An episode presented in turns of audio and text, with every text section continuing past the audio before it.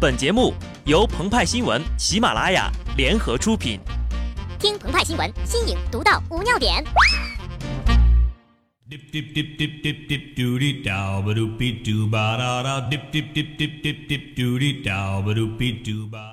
本文章转自澎湃新闻《澎湃联播，听众朋友们，大家好，我是机智的小布。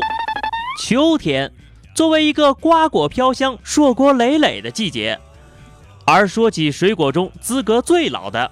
葡萄是其中之一，《诗经》有云呢：“六月食玉即玉，玉呢就是野葡萄。”今天我们习惯意义上说的葡萄呀，指的是欧洲葡萄，是汉武帝时期因张骞出使西域引入中国的。在人们的印象当中，葡萄一直是个好东西。所谓“葡萄美酒夜光杯，欲饮琵琶马上催”。人们从古时候呀就开始用葡萄酿酒了，而在今天，眷侣之间每到情人节纪念日，也会在高脚杯上倒上葡萄酒，以示情调。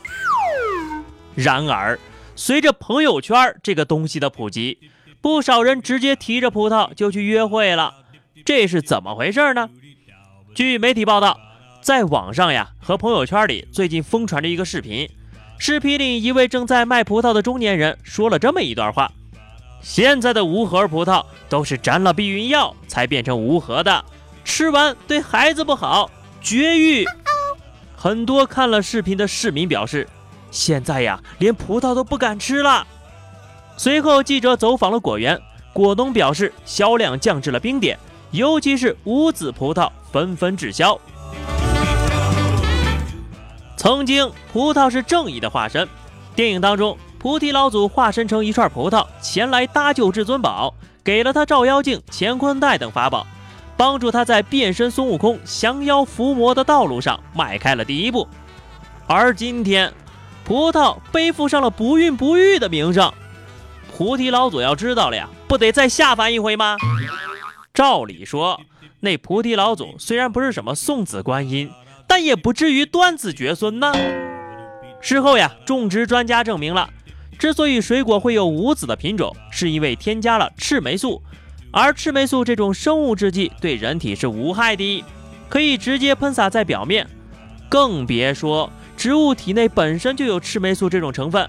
因此呀，无核葡萄沾了避孕药的说法纯属谣言。不是每一种生物吃了避孕药都会生不出宝宝的。如果这个核儿可以被称作是宝宝的话，而且呢，这个避孕药避孕的原理呢，也不是这个，我们就不说太细了。日常生活中有很多谣言，其实是很容易就被戳穿了。比如说啊，动物激素使用在植物之上，并不会有什么作用，而且呢，给葡萄一颗一颗的打避孕药，费时又费力，更别说这避孕药也不是那么便宜呀。啊，啊我们也是上网查的价格哈。倘若类似的逻辑成立了，那么我们以后是不是可以说，种植西瓜的瓜农为了培育出黄色果瓤的西瓜品种，就在大棚里放黄片儿？其实呀，关于无籽的相关知识呢，在高中的生物课本里就有涉及了。这样的谣言呢，根本就站不住脚。关于水果，民间还流传着各种各样的谣言，比如水果什么时候吃才好？而关于水果最著名的谣言，莫过于吃木瓜能丰胸。说起这个木瓜和胸啊，那渊源可就久远了。《红楼梦》第五回里写到了秦可卿闺房的布置，案上设着武则天当日进士中设的宝镜，一边摆着飞燕立着舞过的金盘，盘内盛着安禄山治过伤了太真乳的木瓜。传说呀，这安禄山用木瓜砸过杨贵妃的胸。关于这个故事呢，我们也就不多展开了，这个也不是本文的重点。但我们可以肯定的是，木瓜并没有丰胸的效用。木瓜当中呀，含有丰富的木瓜蛋白酶，主要作用呢是分解蛋白质。而木瓜中含有类胡萝卜素，在人体中呀转化成维生素 A，这个呢也不会刺激雌性激素。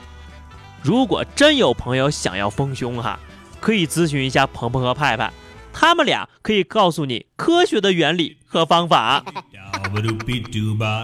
当然了，有些说法其实无伤大雅，既不会损害吃瓜人的健康，也不会让卖瓜人的利益受损。但类似葡萄沾了避孕药的说法，就很容易造成果农经济上的损失了，让辛苦种植的瓜果烂在地里。而在生活当中呢，谣言也是无处不在，贻害无穷啊。据媒体报道，广州近日有一个十岁的男孩因牙齿疼痛、面部肿胀，医生从其牙龈当中挤出了四条虫子。